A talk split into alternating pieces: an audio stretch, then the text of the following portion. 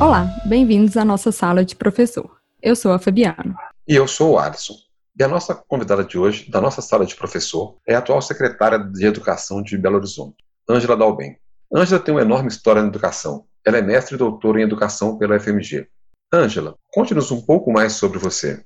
Pois bem, a sala de professor, né? Eu gosto de dizer que eu sou professora. Eu acho que eu não saberia ser outra coisa, né? Eu me formei em piano também, música na UFMG, fiz pedagogia, mas sempre o meu percurso foi querendo ser professora. E tive um percurso que eu acho que, que me deixa muito feliz com ele. Eu comecei a trabalhar na Rede Municipal de Belo Horizonte em 1975 como orientadora educacional e trabalhei na rede estadual também e fui para a UFMG, como professora na UFMG da Faculdade de Educação.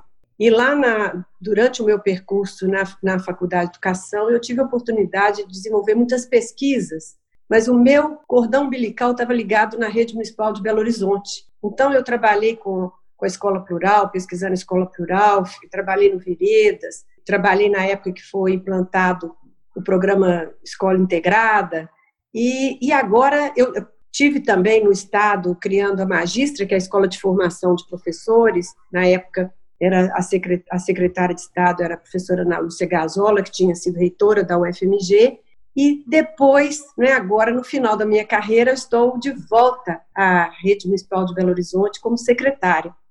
Então, eu gosto de dizer para as pessoas mesmo que, que eu me sinto muito realizada como com o percurso que eu tive como professora, eu gosto dessa profissão. É, eu, as pessoas brincam que eu sou uma secretária professora, porque de vez em quando nas reuniões, muito menos secretária, eu sou mais professora, porque eu me sinto bem junto com os colegas, né, os professores, e as reflexões sempre são em torno né, da, da dimensão pedagógica, da relação professor-aluno, conhecimento. Então, é essa, a minha vida é essa, apesar de eu ter tido aí uma, uma passagem pela escola de música. A música também, para mim, foi também uma experiência importante como professora, porque eu trabalhei com, com educação musical muitos anos também em escolas privadas e, e, também dando aula de piano. Então, assim, eu diria que eu estou na sala certa. É, que bom, fico muito feliz com isso. E já agradeço também né, a sua disponibilidade de participar da nossa sala. É, antes da gente começar, eu gostaria que você nos desse a dimensão da rede municipal de educação. É, você tem, assim, os números de alunos, é, de escolas, professores? Tenho, eu tenho, assim, aproximado, né? Eu tenho, na verdade, corretamente, 323 escolas, né, da rede própria. Nós temos uma rede parceira de creches, que atualmente são 207, mas nós temos aí, em vista de mais umas 10 que a gente está tentando credenciar esse conjunto de escolas da rede própria, né, a gente pode dizer que em torno de 16 mil professores estão conosco nesse trabalho e mais de 202 mil alunos, estudantes. Nessa perspectiva, a gente diria que da educação infantil a gente chega nos 72 mil e, os, os restantes são do ensino fundamental e da EJA. E a EJA em torno de uns 6 mil. Então, o ensino fundamental, a gente faz uma continha aí para vida é cento cento e poucos mil estudantes. Mas é uma rede grande, uma rede que, na verdade, ela é muito bem consolidada. Eu sou uma pessoa profundamente realizada de estar como secretária, justamente porque, como eu entrei na rede em 75, eu vi essa rede crescendo, acompanhei muito de perto, então eu tenho muito orgulho de tudo que, na verdade, foi construído historicamente né, nesse período a rede municipal de Belo Horizonte esteve à frente nos anos 80 de muitos fatos importantes da história da educação nacional em termos da democratização do ensino. Então, foi uma das primeiras redes que teve eleição direta para diretor, que, na verdade, estava pensando numa uma carreira de professores voltada muito para a perspectiva da formação do professor, né, que, que, na verdade, não estava presa se você é professor da educação infantil ou ensino fundamental, mas é a sua a sua formação equivale na carreira. Então, muitas coisas, a, a escola plural, quando ela surge nos anos 90, também foi uma coisa importante, porque ela virou referência na discussão né, de, uma, de uma perspectiva inovadora relacionada aos ciclos de formação. Então, a rede municipal, ela sempre teve, a gente pode dizer, um protagonismo em muitas discussões. Então, eu tenho maior respeito pelos professores dessa rede, pela história da rede e pelas escolas que nós temos aí. É uma rede que a gente pode dizer consolidada e com muita chance né, de fazer, de desenvolver um bom trabalho e ser assim, exemplar em muitos aspectos. Excelente, Ângela, excelente. É, a gente também tem muito orgulho da, da rede municipal de Belo Horizonte, né? Tem muitas inovações, igual você disse, né? Tem o cadastramento escolar, uma das primeiras redes a trabalhar com cadastro escolar também, uhum. né? Naturalmente, nessa nossa conversa, né, dado o cenário que nós vivemos atualmente, a nossa primeira pergunta não pode ser diferente que, que não aborde a pandemia que, que estamos vivendo. Estamos todos aí em isolamento social, é, praticamente um mês já nesse isolamento total. Temos acompanhado aí as notícias, né? O, o prefeito Calil é, colocando as suas determinações, colocando a, a, restrição ao isolamento, ao uso de máscara. É, e como que está a rede municipal nesse cenário?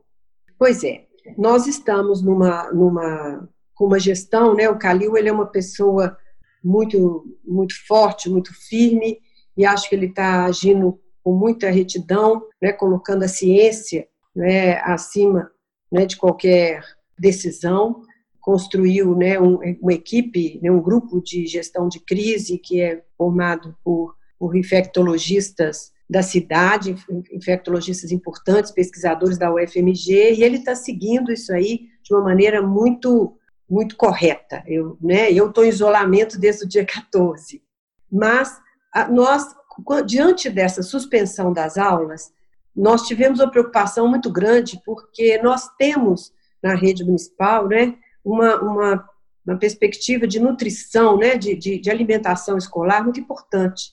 É, a nossa rede também, historicamente, ela tem primado muito para, pelo oferecimento de uma alimentação muito balanceada. São uma criança que fica em tempo integral, só para você ter uma ideia, ela, ela recebe cinco refeições no dia então, ela tem um café da manhã, tem uma, no meio da manhã tem o que eles chamam de colação, que é uma fruta, um biscoito, um bolinho que as crianças ganham, um suco. Depois tem o almoço, lá pelas duas horas tem outra colação, e depois elas já saem com, com a janta, né, já definida, banho e tal. Então, é uma rede muito cuidadosa.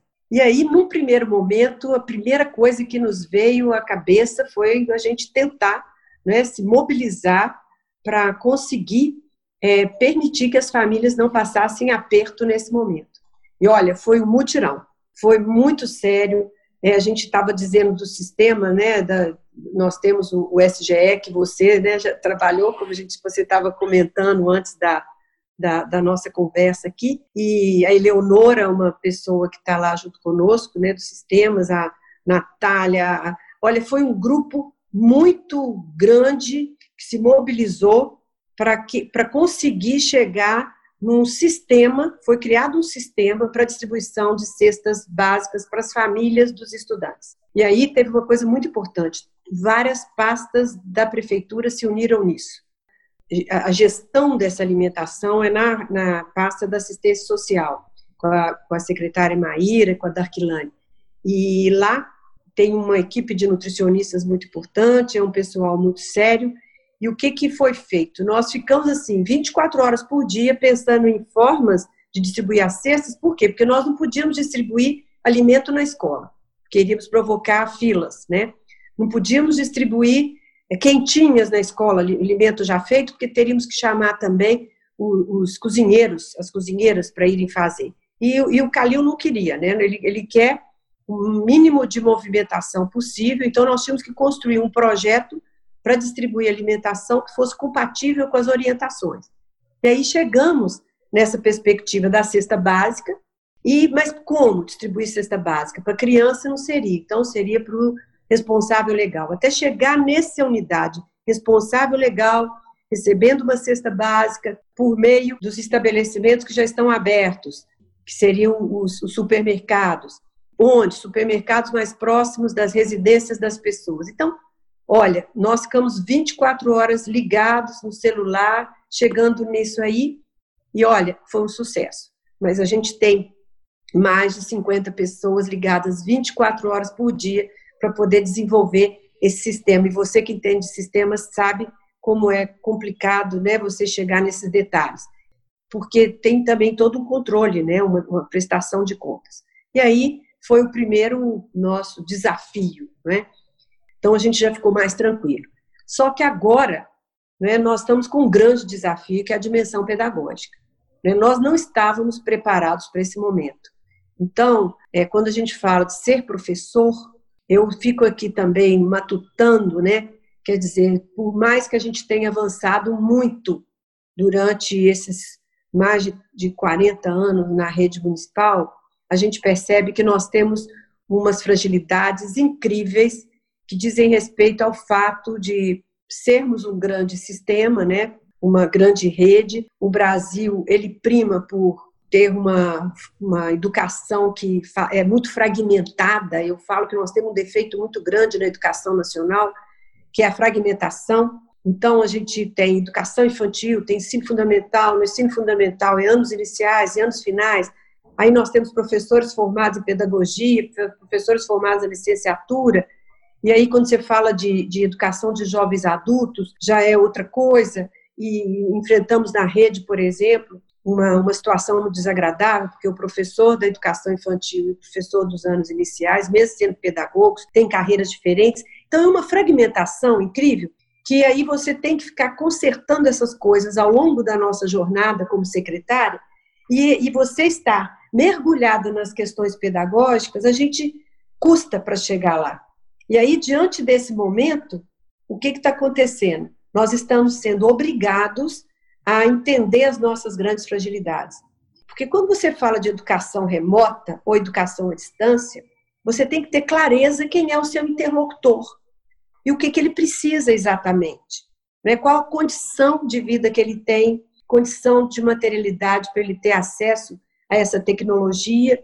E esses detalhes são muito importantes. Eu trabalhei na, na UFMG com educação à distância, coordenei é, o, o, projeto Veredas, quando ele foi criado né, no Estado, pela professora Glaura, e depois ele foi para o FMG e nós transformamos o projeto Veredas na, na pedagogia UAB, né, na época que nós tivemos essa, essa, oportunidade, e aí já usando as tecnologias digitais, e tivemos em nove municípios em Minas Gerais, uma, uma né, remoto mesmo, de verdade, mas nós tínhamos um estudo, uma, uma condição de dizer quem é esse estudante que está lá na ponta.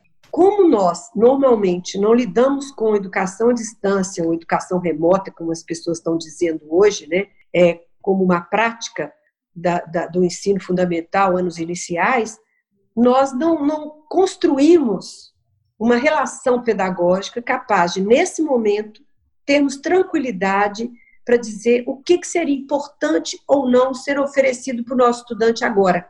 Então nós temos essa fragilidade para pensar assim, vamos vamos pegar o que já tá, conteúdos que já estão produzidos, vamos pegar plataformas que já estão aí. Então tem a Khan Academy, tem Kumon, tem várias outras que estão aí muito fáceis, né? Duolingo para o inglês, outras que estão aí.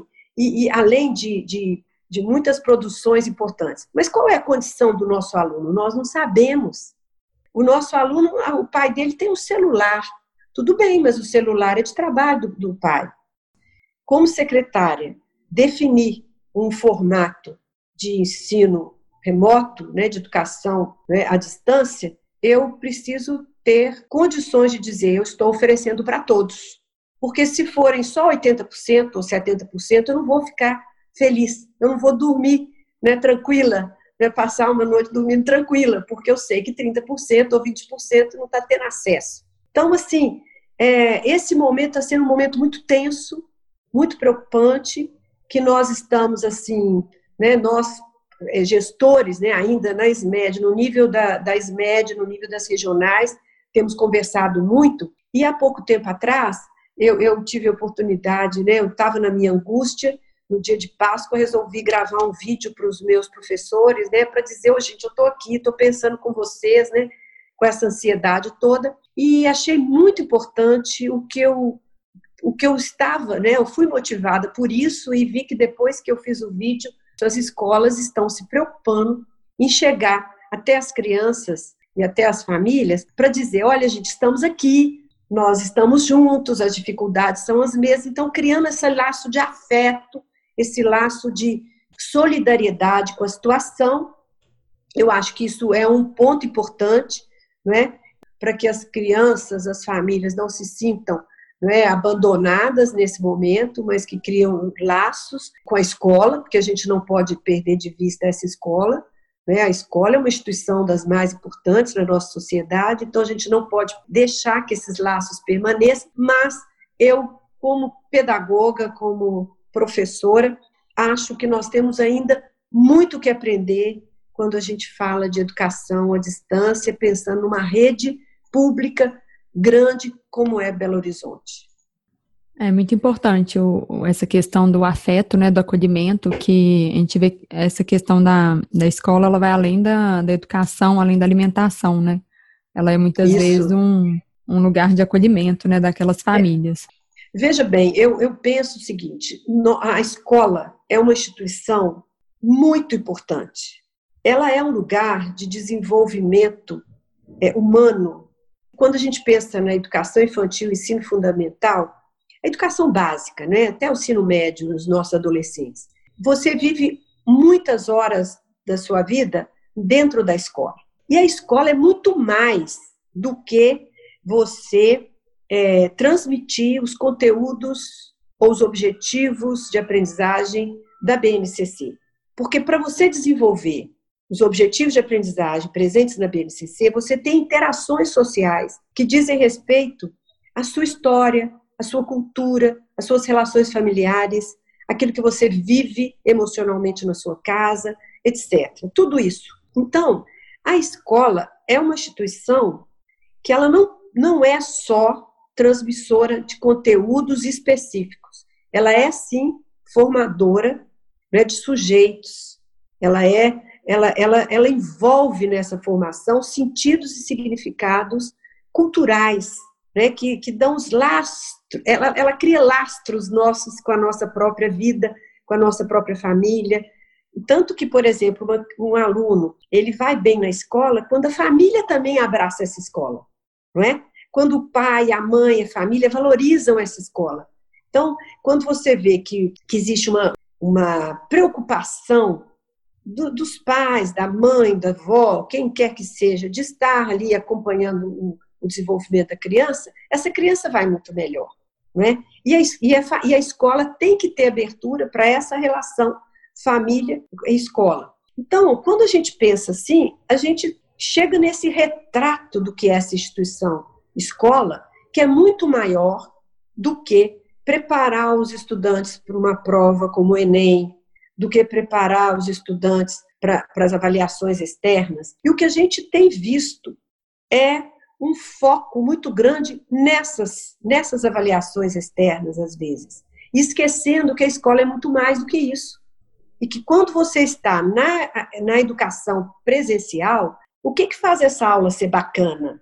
É a relação pedagógica, professor, aluno, conhecimento, que, que acontece ali a partir das interações, seja por meio de, de um dispositivo técnico, né, tecnológico, o professor leve, mas, mais do que isso, são as interações sociais. Né? É a motivação, são as brincadeiras que às vezes surgem, né? uma piada aqui, outra ali, uma, a motivação por algum fato específico.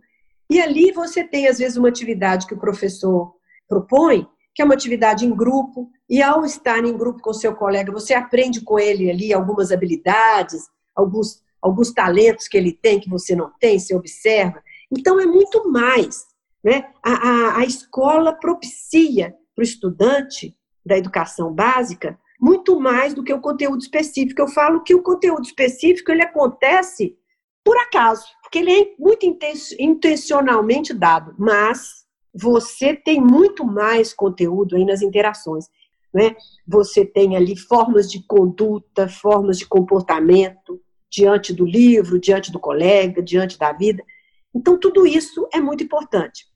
Só que quando a gente está falando em educação à distância nesse momento, né, e por isso o afeto é importante, por isso o vínculo é importante, é porque você criando esse vínculo, com certeza, no retorno, a gente dá conta do conteúdo específico. Eu penso que a gente vai dar conta. Eu sou otimista nisso. Ô, Ângela, você está secretária, né? Uhum. Está secretária nessa, dessa, nessa pandemia, né? Você se imaginou um dia secretária da educação de uma grande cidade igual Belo Horizonte?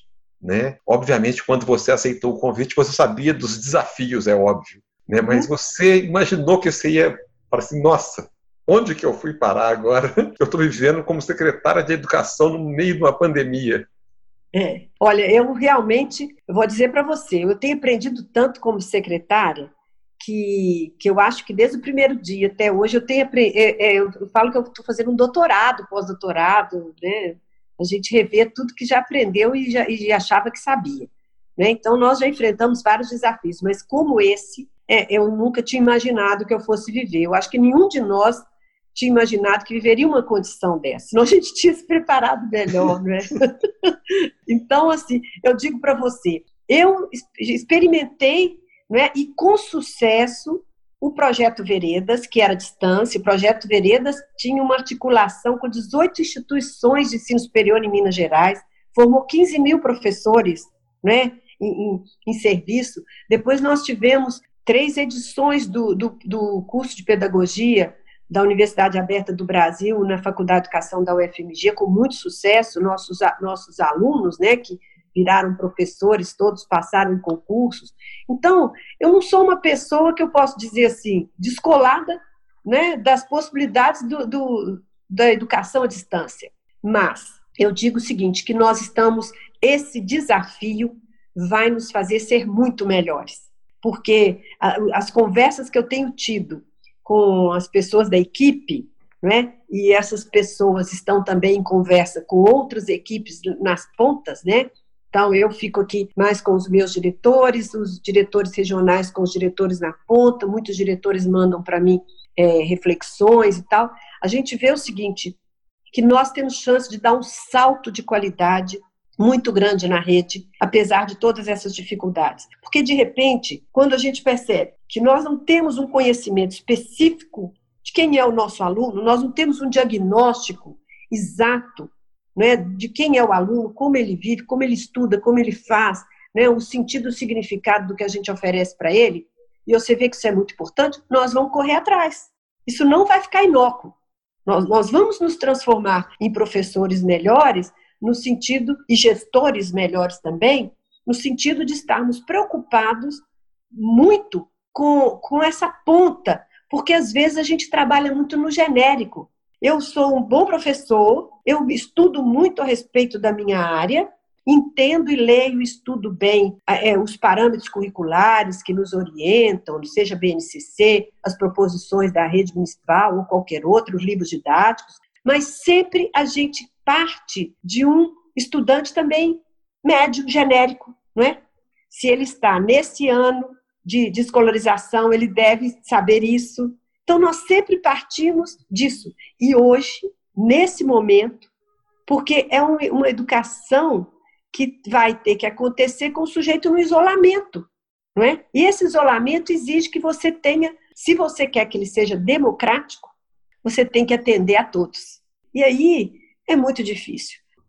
Eu tenho pensado muito assim, pontos que a gente poderia melhorar mais. Né? Então, a objetividade nos planejamentos, a exigência não é, muito grande de se planejar mais, porque às vezes a gente lida também com a nossa experiência, assim, ah, eu já, já deu certo assim, já estou sabendo o que vai ser, a hora que eu vou dar aula no ano seguinte, eu nem paro para planejar muito não, já tenho o meu modelito, né? E aí eu acho que a gente vai perceber que é mais necessário planejar mais, ter outras intencionalidades, né? buscar né, novidades. Uma outra coisa que eu acho que a gente vai melhorar muito também são as interações porque às vezes a gente fica muito na caixinha e por mais que seja paradoxal, você viver o isolamento social mostra como é importante o outro. Eu acho que nós estamos vivendo uma situação muito interessante pelas contradições que estão postas para nós. Como secretária, eu estou muito sendo muito professora, né? Muito pensando na, na minha aula, na minha sala de aula, mas porque eu vejo essa, essa sala de aula como o coração que pulsa na escola e que o que acontece ali? é um processo de ensino-aprendizagem que tem que ser rico, tem que ter qualidade social, né? Que é esse que é o nosso mote. E eu vejo a escola como uma instituição fundamental na rede de proteção da criança e do adolescente. Né? Proteção da criança para que o pai possa trabalhar, proteção da criança contra as violências né, que estão aí postas na sociedade, que ele é vulnerável. Então, essa rede de proteção exige qualidade social. São muitos detalhes presentes, né, e é por causa dessa rede de proteção que a alimentação é tão importante, que os vínculos de afeto são tão importantes. Então, é isso, é um mundo, né? Eu me sinto privilegiada de estar na rede, mas acho que eu também me sinto privilegiada de ter uma equipe tão bacana como nós estamos tendo em Belo Horizonte, porque eu sinto que eu estou amparada. E mais, eu tenho muita confiança no nosso prefeito, porque ele é um prefeito que valoriza os secretários. E ele protege os secretários, porque ele assume as, muitas vezes aquele papel muito rígido, muito rigoroso. E ele é uma pessoa que apoia a equipe que ele montou porque eu acho que isso é fundamental.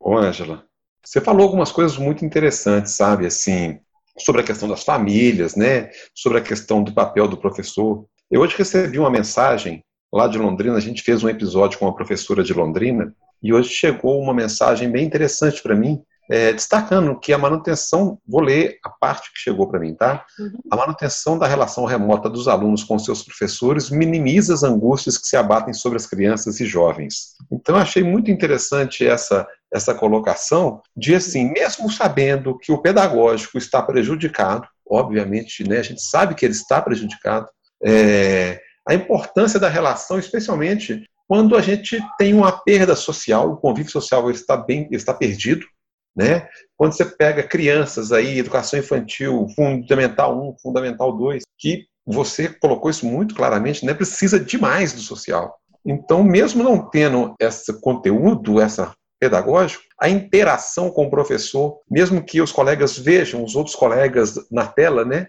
Isso já dá um, uma, um arrefecimento para a alma, né? É isso. Olha, eu falo o seguinte, que quando a gente pensa nos nossos tempos de escola, a gente sempre lembra de episódios. A gente não lembra de conteúdos específicos que você aprendeu.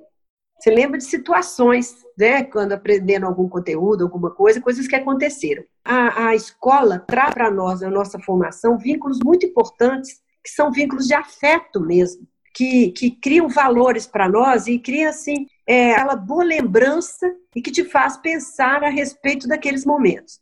Então, essa professora de Londrina, ela está corretíssima.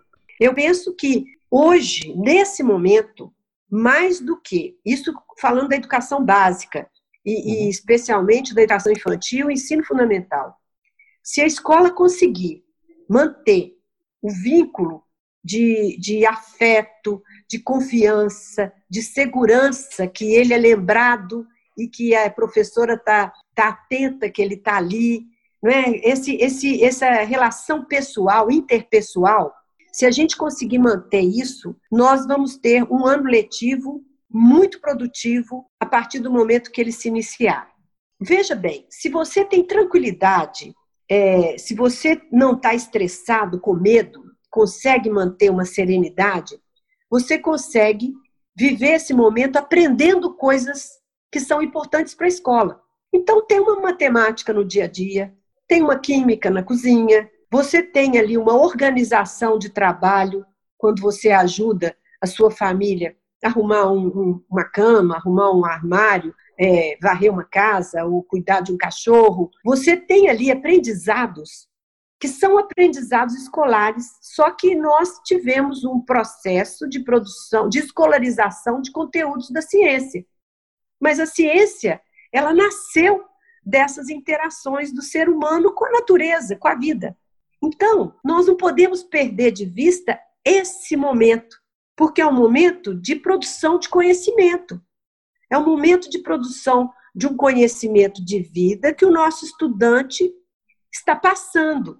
E nós, de professores, podemos ser observadores disso, formatando algumas perguntas para ele. O que, que você está fazendo em casa? que, que você está ajudando sua mãe, seu pai, sua avó? Você tem alguma, algum parente que está doente? Que está que, que tá sendo feito por ele? Como é que você ajuda se tem um irmão mais novo? Né? Se nós da escola soubermos trazer para a escola o conteúdo vivido nesse período, e aí a gente criar os links dos conteúdos escolares com base nisso, nós vamos ter um, um, um ano letivo de sucesso, muito mais significativo, com muito mais sentido, né? Então eu tenho otimismo nisso.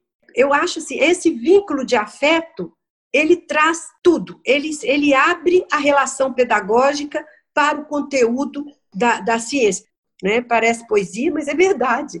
É a mais pura verdade, Angela. É muito interessante assim, porque você falou, né? A gente está vivendo um momento contraditório, né? Que a distância nos faz perceber a necessidade de conhecer o outro, você uhum. colocou a questão da, da rede, às vezes não conhecer o aluno que está lá do outro lado, a outra ponta, né, como que é a, a vida dele, o acesso que ele tem, e o professor em sala de aula muitas vezes não conhece o aluno também que ele está dando aula, né, ele não conhece aquele aluno. Então, assim, e vai nessa linha, é uma oportunidade talvez para você fazer esse tipo de pergunta que você colocou para o aluno, né, para quê? Para que você conheça aquele aluno, né? Você entenda quem é aquele aluno que você está na sua sala de aula. E não conhecer pelo, pela chamada, né? É Exato. muito além disso. Agora, sabe, Alisson, eu acho que o professor também precisa viver esse momento. Ele também tem que fazer essa reflexão, encontrar a disciplina que ele trabalha, a área dele, nesse cotidiano. Fazer essa reflexão, essa autorreflexão né, do que é importante na vida dele, porque nós temos trabalhado demais nós temos tido uma carga horária muito intensiva, não é? que não está nos permitindo parar momentos de reflexão, de paradas, para a gente rever né, as nossas vidas. Eu acho, eu outro dia estava conversando aqui né, com, com meu marido que está aqui comigo, falando, ah, eu acho que essa parada aí é para a gente é, é, nós vamos ser mais lentos depois dessa, dessa pandemia, porque nós estamos tendo tempo de fazer as coisas sem ser aquela né, atabalhoadamente, não é? Então, eu acho que é um momento de reflexão, eu tenho sentido isso, não é? Acho que vai ser bom o professor pensar nele, porque aí vai facilitar para ele retirar do aluno também essa reflexão, não é? Conseguir dialogar no retorno. Eu estou com muita esperança nesse retorno, que seja um retorno de, de muita, muito conhecimento, sabe? Mas conhecimento bacana mesmo, com lastro né, na vida menos aquele conteúdo que, que é para você se preparar para fazer Enem. Eu estava muito preocupada, eu estou preocupada com o que está acontecendo no ensino médio nosso, brasileiro. Existe Demais. uma corrida, uma corrida para fazer, fazer o Enem. Os jovens de 16, 17 anos, gente, é um, é, é um momento de você, você estar se desabrochando para tudo. Está todo mundo ali treinando para fazer prova. Eu acho isso um absurdo. Porque a escola é muito mais do que isso. São momentos importantíssimos, as festas da escola, né? os campeonatos das turmas da educação física, seja qual esporte for, são tantas coisas importantes e está todo mundo ali fissurado com 10 aulas por dia de treino para o Enem. Eu não acho que isso é correto. Eu não, eu não me conformo com isso, sabe?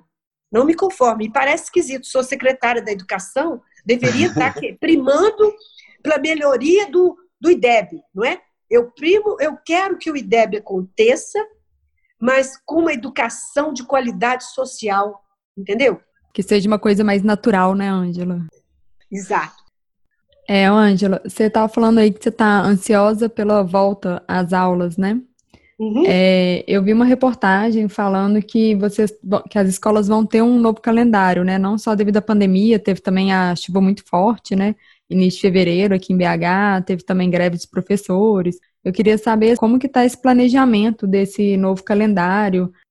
Olha, nós, nós estamos esperando algumas orientações do Conselho Nacional de Educação.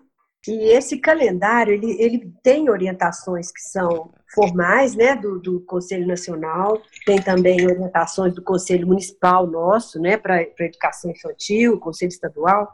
Então, tem orientações que são mais formais. A gente tem analisado né, esse, essa conversa toda da ciência, da, da, do achatamento de curva, retorno e tal, e a gente pensando o seguinte: no, na melhor das hipóteses, não é? a gente imagina que nós poderíamos estar recomeçando em junho. Então, nós estamos fazendo um exercício, né? E aí, imaginando assim, que nós teríamos que antecipar as férias, mas não, não, a gente não pensa em não ter férias no segundo semestre, não. A gente imagina que lá para outubro, quando a gente normalmente tem uma semana da educação, é, da, da, dia das crianças, dia do professor, que a gente construa um, um calendário que tenha no mínimo 15 dias de descanso, de férias mesmo, ao longo desse período. Então, nós não teríamos férias em julho, sim, mas teríamos um, uma pausa em outubro de duas semanas. Então, a gente está imaginando que talvez seja possível não é, fazer um calendário começando em junho, vindo direto até dezembro e ampliar um pouco de carga horária.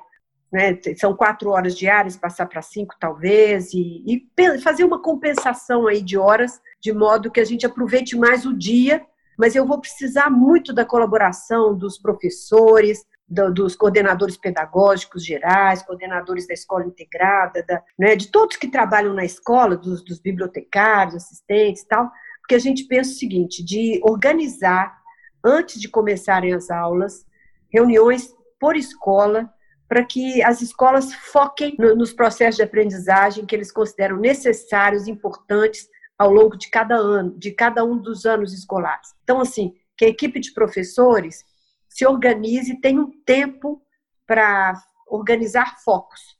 Porque 200 dias letivos, 800 horas, a gente tem espaços aí amplos de, de, de trabalho, né? possibilidades, né, as nossas festas, comemorações e tal. Nós vamos ter que trabalhar de uma maneira mais enxuta. Então, a gente está imaginando que a última semana de maio, ou se tudo der certo aqui em Belo Horizonte, né, 15 dias de maio, que sejam momentos para o professor e para a escola. E aí a gente estaria é, bem próximo do professor, bem próximo dos diretores, para tentar construir um calendário, mas que seja um calendário ao mesmo tempo é, é, recheado por, por uma reflexão importante da própria proposta curricular. Né? Então, a gente está imaginando isso. Mas agora é impossível pensar em retorno virtual. Eu não estou pensando nisso, não. Eu não acho que nós temos condições disso na rede municipal. Eu acho que os processos de avaliação, a aprendizagem vai se dar durante o, o retorno mesmo, e nós vamos fazer um quebra-cabeça aí, bem feito, bem bonito, para fazer esse ano letivo ter sucesso. Isso é um desafio nosso é, é um desafio da secretária, eu acho, assim, porque eu ficaria muito, muito infeliz e muito decepcionada comigo mesmo se a gente tivesse um ano letivo perdido. E eu não estou com esse pensamento. Eu acho que é nós, professores, gostamos de desafio. E, e a gente sempre se supera quando está no caos, né? não é assim? Ô, Ângela, ótimo, tá? Assim, e concordo com você, assim, totalmente, né? É, eu acho que é o momento da sociedade perceber que todo mundo vai ter que abrir mão de alguma coisa para que a gente consiga, como você mesmo disse, sair desse, dessa pandemia num cenário é, melhor. Né? Acho que todo mundo vai ter que abrir mão e entender alguns esforços que têm que ser feitos.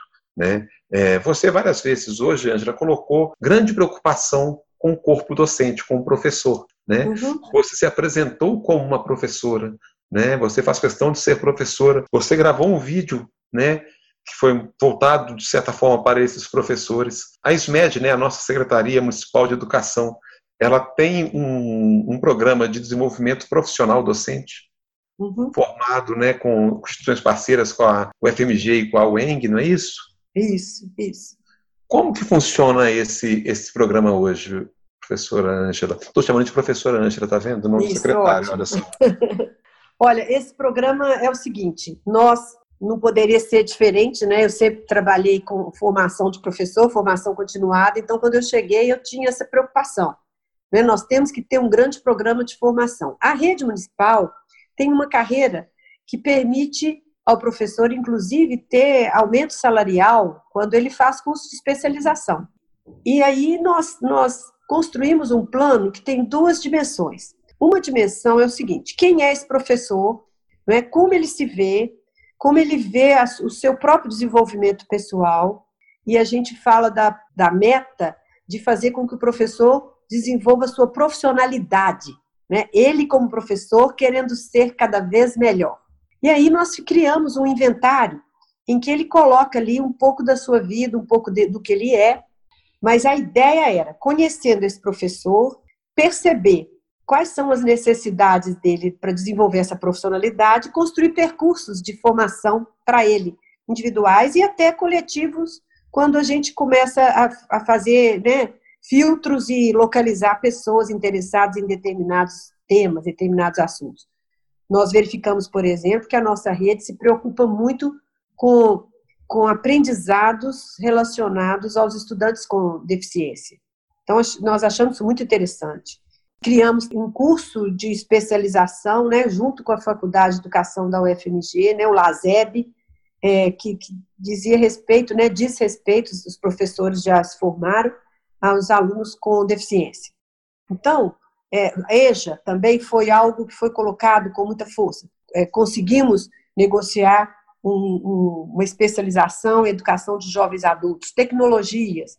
Nós tivemos nove cursos: alfabetização, educação infantil, educação de jovens adultos, pessoas com deficiência, tecnologias educacionais.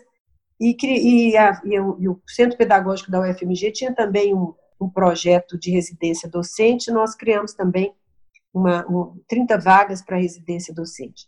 Então, existe sim um desejo grande de, de estimular o estudo, a formação e, ao lado disso, da especialização, que promove também essa melhoria na carreira, nós também analisamos é, encontramos em torno de 600 professores que não tinham curso superior na educação infantil, e aí foi feita essa parceria com a UENG para uma oferta de cursos à distância. Então, nós temos hoje 470 professores fazendo pedagogia.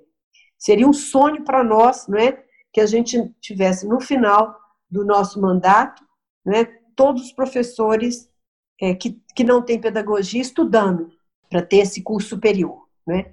Outra coisa que a gente também fez uma, uma parceria importante foi com cursos de mestrado profissional. E eu estou falando muito da Faculdade de Educação, porque da UFMG, porque você levantou aí, mas nós temos também parcerias com a, com, com a Newton Paiva, com a PUC, com outras instituições, trabalhando também com a formação de professores das creches parceiras. Se nós acreditamos na escola, né, nós temos que acreditar que a escola também está dentro da nossa vida como profissionais que somos. Né? Agora, é, não é fácil, não é? porque nós temos professores muito diferentes, que estão em fases muito diferentes, alguns estão muito animados, outros já estão, às vezes, mais desanimados. E, então, assim, o que eu falo que, que a coisa funciona mesmo é o que a gente também criou, fortaleceu bastante a autonomia das escolas na construção do seu projeto pedagógico. Porque a gente acredita que quando o professor está ali né, desempenhando o seu trabalho, fazendo o seu trabalho numa escola que ele tem um sentimento de pertencimento, que ele, que ele ajudou a criar aquele projeto, que ele se envolve mais. E, e aí nós temos também dado muito apoio às escolas naquilo que elas criam. E isso para nós é muito importante. Agora, nós criamos coisa também, sabe? Por exemplo, é, um dos problemas que eu coloquei para vocês, que eu acho que, que é do, do, nosso, do nosso país, a fragmentação, nós criamos o projeto Ápia. É um projeto que fala da importância da integração e da interação na construção de percursos contínuos de escolarização. Então, quando eu falo da educação infantil, eu tenho que pensar que aquele estudante da educação infantil, aos cinco anos e oito meses, ele sai da educação infantil, mas ele tem seis anos no ensino fundamental. É uma criança também que tem um percurso. Então, o APIA tem o primeiro tem o AP, que está já em andamento em 60 escolas, que é o olhar para a infância. Então, você pensa no percurso de escolarização de uma criança de 4 a 8 anos. Daí a importância da alfabetização, né, aos sete anos, os professores da educação infantil conversando com os professores do ensino fundamental e acabando, destravando aquela fragmentação existente. Porque a educação infantil tem ali valores e formas de trabalho que são muito ricas para o ensino fundamental e o ensino fundamental também para a educação infantil, E quando você pensa numa criança de 6, 7 anos, ela não é muito diferente de uma criança de 5, 4. É, essas 60 escolas estão trabalhando juntas. E agora a equipe nossa está tá discutindo e compondo o APIA, o Olhar para a Adolescência, que pega criança de 9 anos até 14, pensando nesse percurso de contínuo. E chama APIA, porque a APIA é o nome de uma, de uma grande estrada né, da Roma Antiga que não tinha fim. Né? Ela e a gente fez essa, essa metáfora né, dessa perspectiva de um processo de escolarização, que é um contínuo e de sucesso. Eu achei super interessante esse projeto AP, assim, né? Porque realmente tinha como se fosse uma quebra, né? A partir de agora você já é uma criança adulta, digamos assim. Você Isso. pode sentar e prestar atenção na aula. Não, e, imagina você, a maioria das salas de aula da, da, do Brasil, né, da nosso, do nosso país. Seis anos, o um menino olhando para a nuca do outro. Quer dizer, não é mais aquela mesinha com as crianças juntas, não é mais aquela sala de aula bonita, agradável, colorida. De repente, né? De repente, como se uma criança de cinco anos e oito meses fosse diferente de uma de seis anos. E sete, e oito, quer dizer, a infância vai até os oito anos. Então, nós estamos estudando a infância estudando o que, que é o processo de escolarização. O AP é isso, é estudar o processo de escolarização, pensando que, o, que a alfabetização é um contínuo. Então, esse projeto, para nós também, está sendo muito rico e nós estamos aprendendo muito com ele. Ô, Ângela, nesse programa de formação do, do, docente, como que o docente, né? Você, tem, você recebeu alguns feedbacks aí do vídeo que você postou. Como que está o docente da rede municipal né, lidando com a pandemia? Você tem algum, alguma percepção de como que eles estão? Eles estão aí amargurados, sofrendo, estão com saudades dos alunos? Como que eles estão?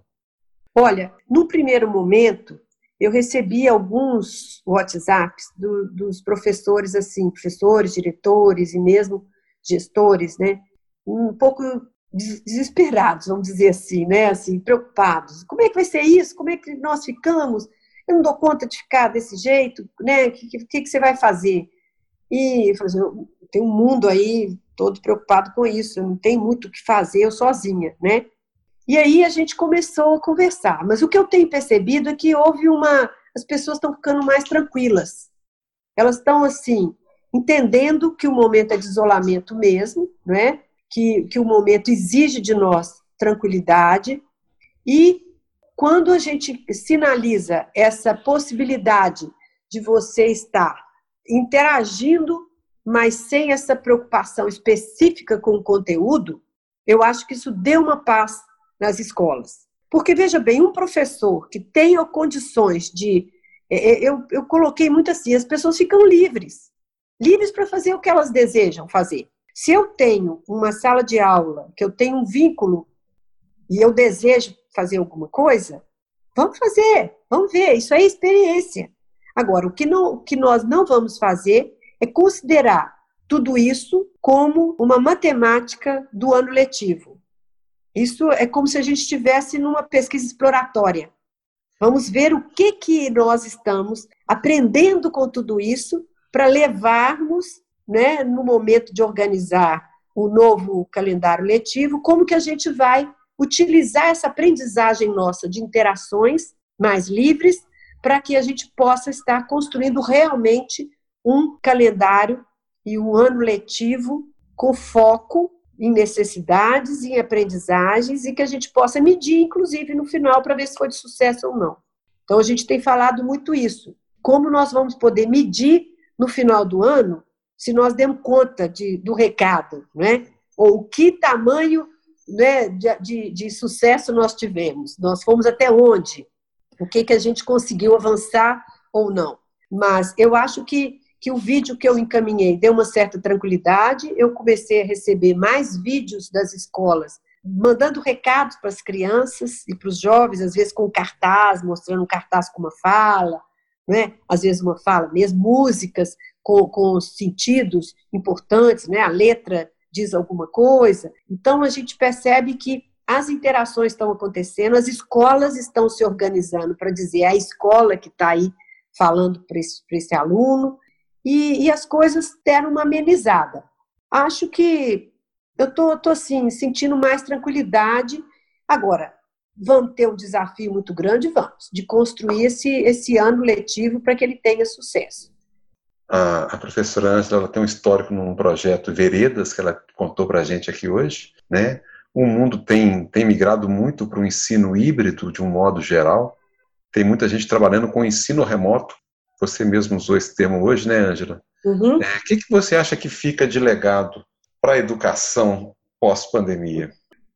Eu penso o seguinte, que a gente, que a escola vai ter que repensar-se o seu papel naquilo que ela tem como especificidade. Porque veja bem, é, se eu tivesse na, na rede municipal de Belo Horizonte, na rede pública, um desenho mais claro da especificidade nossa, de, mas eu, eu falo especificidade pensando o seguinte: a relação professor-aluno é professor, aluno, conhecimento. São três pontos né, de uma interação aí. Eu tenho um professor que tem uma história, que tem uma formação, que tem um conhecimento. Eu tenho um aluno que tem uma história, que vem de uma família, que tem uma cultura. Todos eles, esses dois pontos aqui, têm conhecimentos. Eles trazem conhecimentos de vida para a sala de aula, para a escola. Mas eu tenho outro conteúdo, que é um conteúdo escolar, que exige uma sistematização. Se eu parto do pressuposto que a única ação da escola é esse conteúdo escolar, é uma coisa. Eu organizo uma metodologia. Se eu parto do pressuposto que eu tenho três focos aí na construção de um conhecimento, eu tenho uma outra metodologia. Você concorda comigo? Totalmente. O que, que acontece? O ensino, a educação à distância, ela pega esses três polos, mas ela foca especificamente em como você fazer com que esse foco do conhecimento específico ele pode ser incentivador para mobilizar essas outras duas partes, mas ele é o foco. E que numa interação é, virtual, ele não perde o foco porque ela é muito bem planejada. Então, o planejamento didático, a intencionalidade didática, ela está muito voltada para esse foco aí desse conhecimento específico e que nós não podemos perder de vista, porque se a gente analisar o papel da instituição escolar, ela tem esse papel de socialização de um conhecimento específico da, da, da ciência, um conhecimento que, que envolve aí a, né, o que a humanidade conseguiu acumular em termos específicos e que nós criamos a BNCC, criamos proposições curriculares e a gente faz os recortes que a gente deseja. E na universidade, cada professor faz o recorte para sua disciplina, e daí por diante. Né?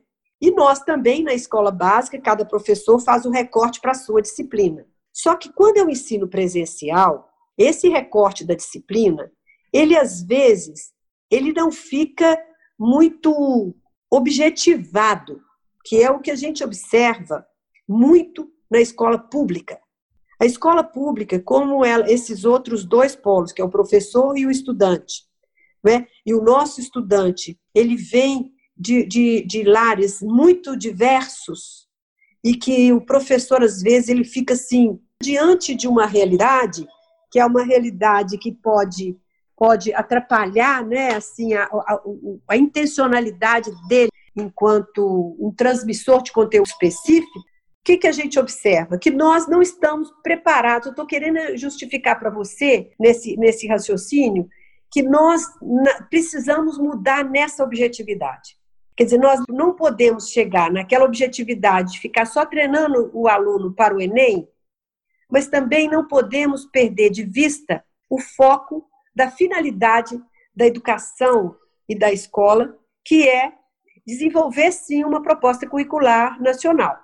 Então, um ganho que eu acho que nós vamos ter nesse momento é fazer uma análise melhor das nossas práticas pedagógicas e como ficou inevitável a importância da EAD e do ensino híbrido, como você está dizendo, ao remoto, porque nós tínhamos, eu tive muita gente que me questionou quando eu falei da formação dos nossos professores em pedagogia à distância. Teve gente que veio questionar. E eu tive que assumir ali um, um uma postura, o seguinte: eu tenho argumentos para dizer que isso aí é real, é possível.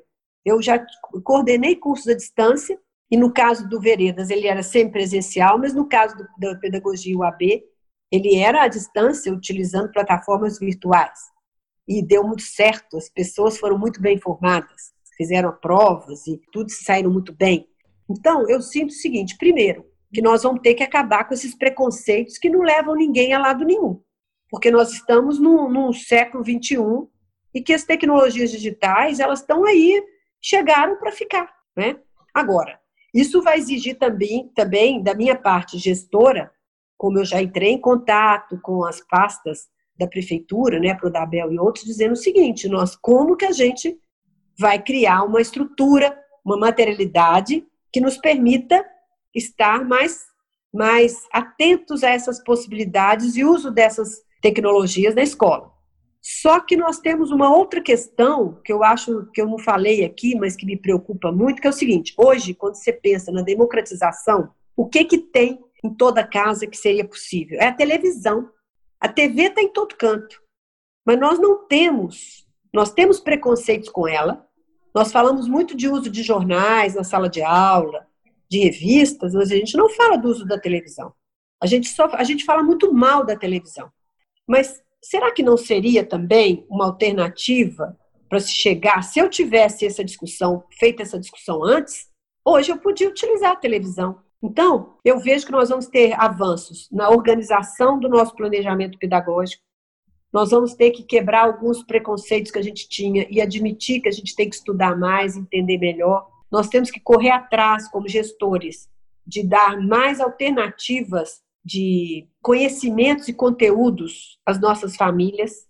Nós não podemos achar que a gente só o celular resolve o problema, porque senão cada um tem que ter um celular pessoal e isso é difícil com as crianças e nós também temos preconceitos com isso. Nós não queremos que os meninos fiquem jogando demais, que os meninos fiquem, não é? Nós, nós temos os paradoxos nossos, né? As nossas contradições o tempo todo com aquilo que a gente acredita. Então, isso tudo eu acho que é um, um turbilhão de, de reflexões que nós vamos ter que assumir e levar adiante, não é? Mudar o nosso discurso. Eu acho que a universidade vai ter que mudar o discurso dela. Muitos professores que abraçam determinadas ideologias vão ter que perceber o seguinte: para fazer democracia, nós temos que abrir mão, sim, de algumas crenças que nós temos, estão vinculadas a, a determinadas verdades que a gente já repete muito, né? Mas nós vamos ter que sair delas. Então é um momento, quando eu falo que é um momento de reflexão, é um momento de quebra das verdades. E aí nós temos que estar mais humildes para enxergar né, as necessidades do outro, que são bem diferentes das nossas, e se a gente quer chegar lá, nós temos que encontrar um mecanismo seja ele por educação à distância, seja ele por ensino presencial, né? Muito boa a sua reflexão, Ângela. Nos faz pensar muitas coisas aí. Ângela, para terminar, a gente gosta de, de pedir para o nosso convidado dar uma dica, seja de livro, filme ou, como eu gosto de falar, para a vida. A música que está na minha cabeça sem parar é Imagine, de John Lennon. Essa música é pensar num novo mundo, eu acho que é, é a dica do momento. Eu tenho mandado até pelo WhatsApp para os meus colegas, John Leno cantando, porque eu acho que ela tem ali uma possibilidade da gente abrir para um novo mundo. Viu? Muito obrigado pela sua disponibilidade, muito obrigado pelo seu tempo. Uma conversa super tranquila, super suave. E assim, acho que já fica um convite para um segundo uma segunda conversa. A gente tem tanta coisa para conversar, a gente não pautou a questão pedagógica a fundo, a gente não pautou as questões das avaliações, né? De um modo geral, não só nesse cenário de pandemia, tá? Mas a educação como um todo. O objetivo do Sala de Professor ele vai muito além né, desse momento de pandemia. É um momento para a gente acolher o professor, é um momento para a gente compartilhar conhecimento com o professor. E com certeza você tem muito a compartilhar com, com a sala de professor. Tá? E agradeço muito a sua disponibilidade e seu tempo. E eu gostaria de deixar registrado o meu agradecimento à Leonora. A Leonora, eu trabalhei com ela no censo escolar, né? É, a gente produzia o censo durante anos juntos lá. É uma pessoa fantástica. E ela é que colocou em contato com você e criou essa oportunidade de conversar com você. Eu, que fico agradecida de ter essa oportunidade de conversar com vocês né, e conversar também com os meus colegas que, porventura, vão ouvir né, essa nossa conversa. E no dia do cafezinho, nós vamos chamar a Eleonora, porque realmente foi ótimo esse, encontro nosso. É foi um prazer enorme, estou à disposição para outros temas, viu, que vocês quiserem.